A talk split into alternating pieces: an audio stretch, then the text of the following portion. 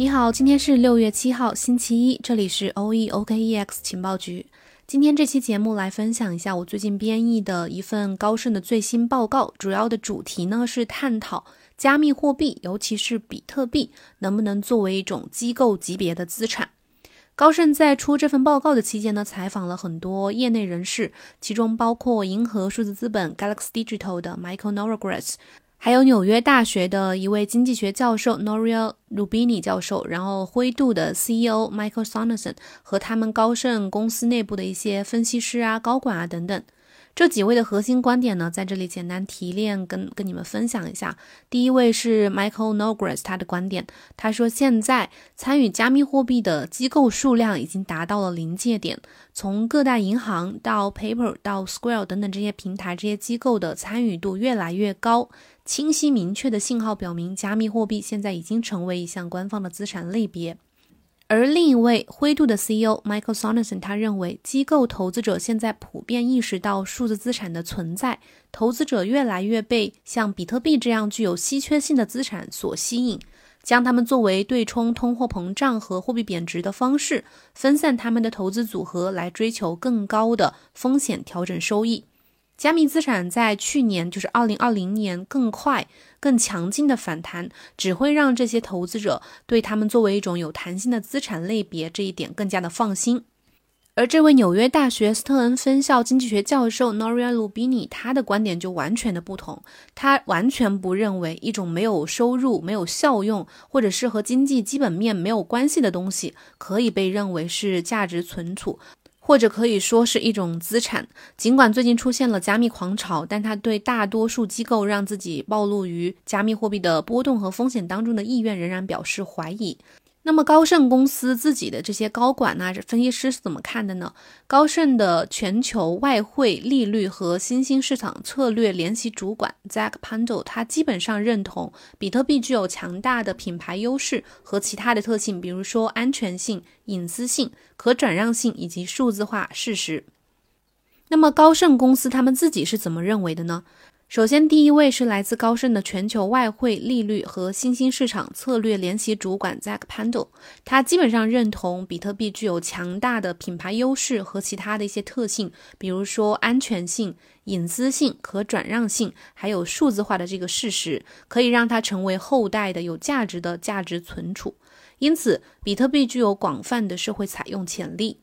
另外两位呢是高盛的商品分析师。Michael Sprogers 和全球的商品研究部负责人 Jeff Curry，他们两位认为加密货币可以充当价值存储，但是前提是他们具有其他的实际使用的价值。他们其实更看好的是以太坊，认为以太坊有最大的潜力去成为主要的数字化的价值存储。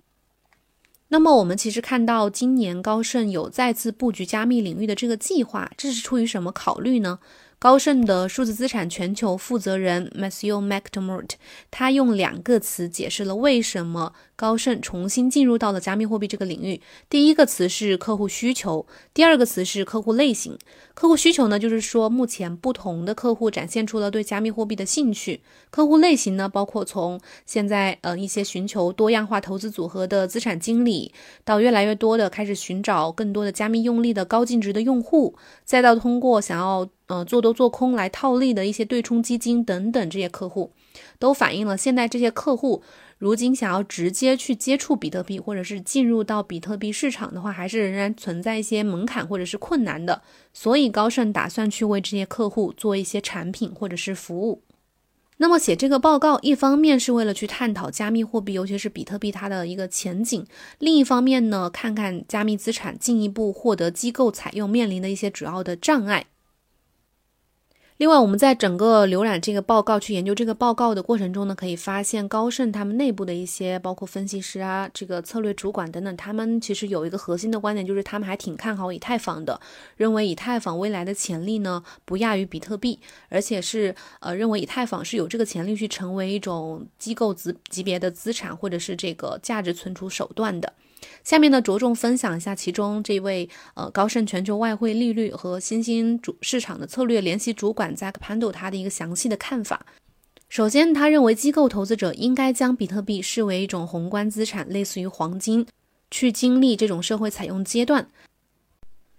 比特币是一种开始发挥功能的媒介货币，主要是作为价值存储，几乎任何东西都可以达到这个目的，只要它获得广泛的社会采用。而比特币在这条道路上取得了有意义的进展。首先，我们要说一下为什么大家会有对价值存储的这个需求。要了解比特币，最好从黄金开始。黄金在全球的金融体系当中发挥着独特的作用，它既是一种有用的商品，也是一种类似货币的价值储存的资产。然而，与传统的货币媒介不同的是，它不是由政府发行的，也不以任何的商品或者是资产交易去计价。实际上，当投资者不确定传统资产或者是法定货币的安全性的时候，比如说一些通货膨胀的风险啊，或者是被没收的风险，那么黄金是可以作为全球不利状况的这种时候的替代储备货币工具的。在外汇市场上，黄金的表现呢，就像是一种反向货币。什么意思呢？就是主要货币基本面好转的时候，它的价格会趋于下跌；而主要货币基本面恶化的时候，它的价格会趋于上涨。随着时间的推移，名义汇率最重要的驱动因素是两个经济体之间的相对通胀率。由于黄金具有准固定供应量，它的名义价值呢，往往会随着主要市场的通货膨胀率上升。这些相关性和价值存储的特性，使得黄金在投资组合当中发挥着非常有用的多元化的作用。最初，由于它的元素的特性，黄金很有可能是被用作呃货币媒介。金和铜啊，这些都是唯一在自然属性下不会呈现灰色的金属。自古以来，它就吸引着人类。黄金也相对致密、可锻造和可延展。和许多其他的金属不同，它不会变色、生锈或者是腐蚀。这些特征呢，巩固了黄金在整个人类历史上作为货币工具的用途。但是现在，黄金的使用和惯性有关，也和它的物理特性有关。毕竟，美元也不是一种保值手段，而且也是纸做的。金钱就像某一种语言一样，是一种社交工具，它更接近于一个概念，而不是一个事物。钱呢是促进咱们商业的社交工具，就像语言是促进我们生活当中其他呃方面的这个社交工具一样。所以，当我们去拥有一种不是由主权政府发行的货币，对社会来说是有用的。但是，用于这个目的的特定媒介在一定程度上是任意的。比如说，你可以选择黄金，你也可以选择比特币。纵观整个历史，根据地点和时间的需求呢，各种各样的物品都起到了这个货币媒介的作用。比如说，比特币爱好者和一些货币历史学家，呃，他们经常说，经典的例子呢，就是包括早期美国殖民地以烟草为基础的这个货币标准，以及在整个非洲经常使用手机通话时间来作为货币。黄金在今天发挥的这个货币的功能，主要是作为历史的产物，而不是因为它实际上是满足社会价值存储需求的最佳媒介。在二十世纪中叶，当通货膨胀加速，投资者寻求如何去保护资产实际价值的时候，黄金是一个自然的选择。当时，世界主要货币通过布雷顿森林体系，黄金兑换标准通过去和美元黄与黄金挂钩。在大萧条之前，大多数货币以及大多数的美国国债都直接由黄金支撑。美国政府呢，以美元提供黄金的官方价格。在十八世纪九十年代到二十世纪七十年代这近两个世纪当中，这个价格只变化了两次。二十世纪六十年代，在金汇兑本位制的这个情况之下，黄金高于其官方标价的这个交易是观察美元贬值压力的一个最明显的方式和手段。简而言之，在二战之后的大部分时间里面，黄金价格、货币稳定性和货币的实际价值之间有着密切的联系，这就使得黄金成为了投资组合当中明显通胀对冲的一种工具。但是五十年前，当尼克松总统在一九七一年八月的时候终止美元与黄金的这个可兑换性的时候，美元和黄金的价格之间的挂钩就被斩断了。结果，一代资产持有者在一个黄金和现金之间没有紧密联系的世界当中成长。因此，当出现了对价值资产存储的这个需求的时候，他们是否会去寻求另一种东西呢？下面我们就要说到我们这一代。在数字化时代当中，人的眼里的这个黄金，这就是比特币的用武之地。任何替代媒介都是需要是安全的、私有的、有固定或者是准固定的供应量的，并且可以转移，最好是在传统支付体系之外的这样一个东西。在我们现代的全球化的社会当中，很大一部分社交互动和商业都是发生在网上的，尤其是年轻人当中，因此也可能是需要数字化的。但是最重要的是，它需要具有被广泛社会采用的潜力。任何东西都可以是金钱，只要它有这个能力。因此，比特币是黄金的一种可行的，目前可以看来是可行的一种替代的价值媒介，并且由于它有更广泛的这个社会采用，目前是具有类似结构的加密货币当中的最佳的一个候选者。通常咱们在经济平衡的状态下，像比特币这样不稳定的价值存储呢，不会有不会很有用。但是加密货币还处于一个起步阶段，最好把我们现在的价格呢，作为反映比特币或者是其他代币在未来可能获得更多采用的某种可能性。那个时候它的价格可能会非常的高，因此这些概率的微小变化可能会导致今天的价格的大幅波动。比特币投资者推测，它最终将作为一种非主权货币获得近乎普遍的认可，并且在这个过程当中去获得所谓的高回报和高波动性。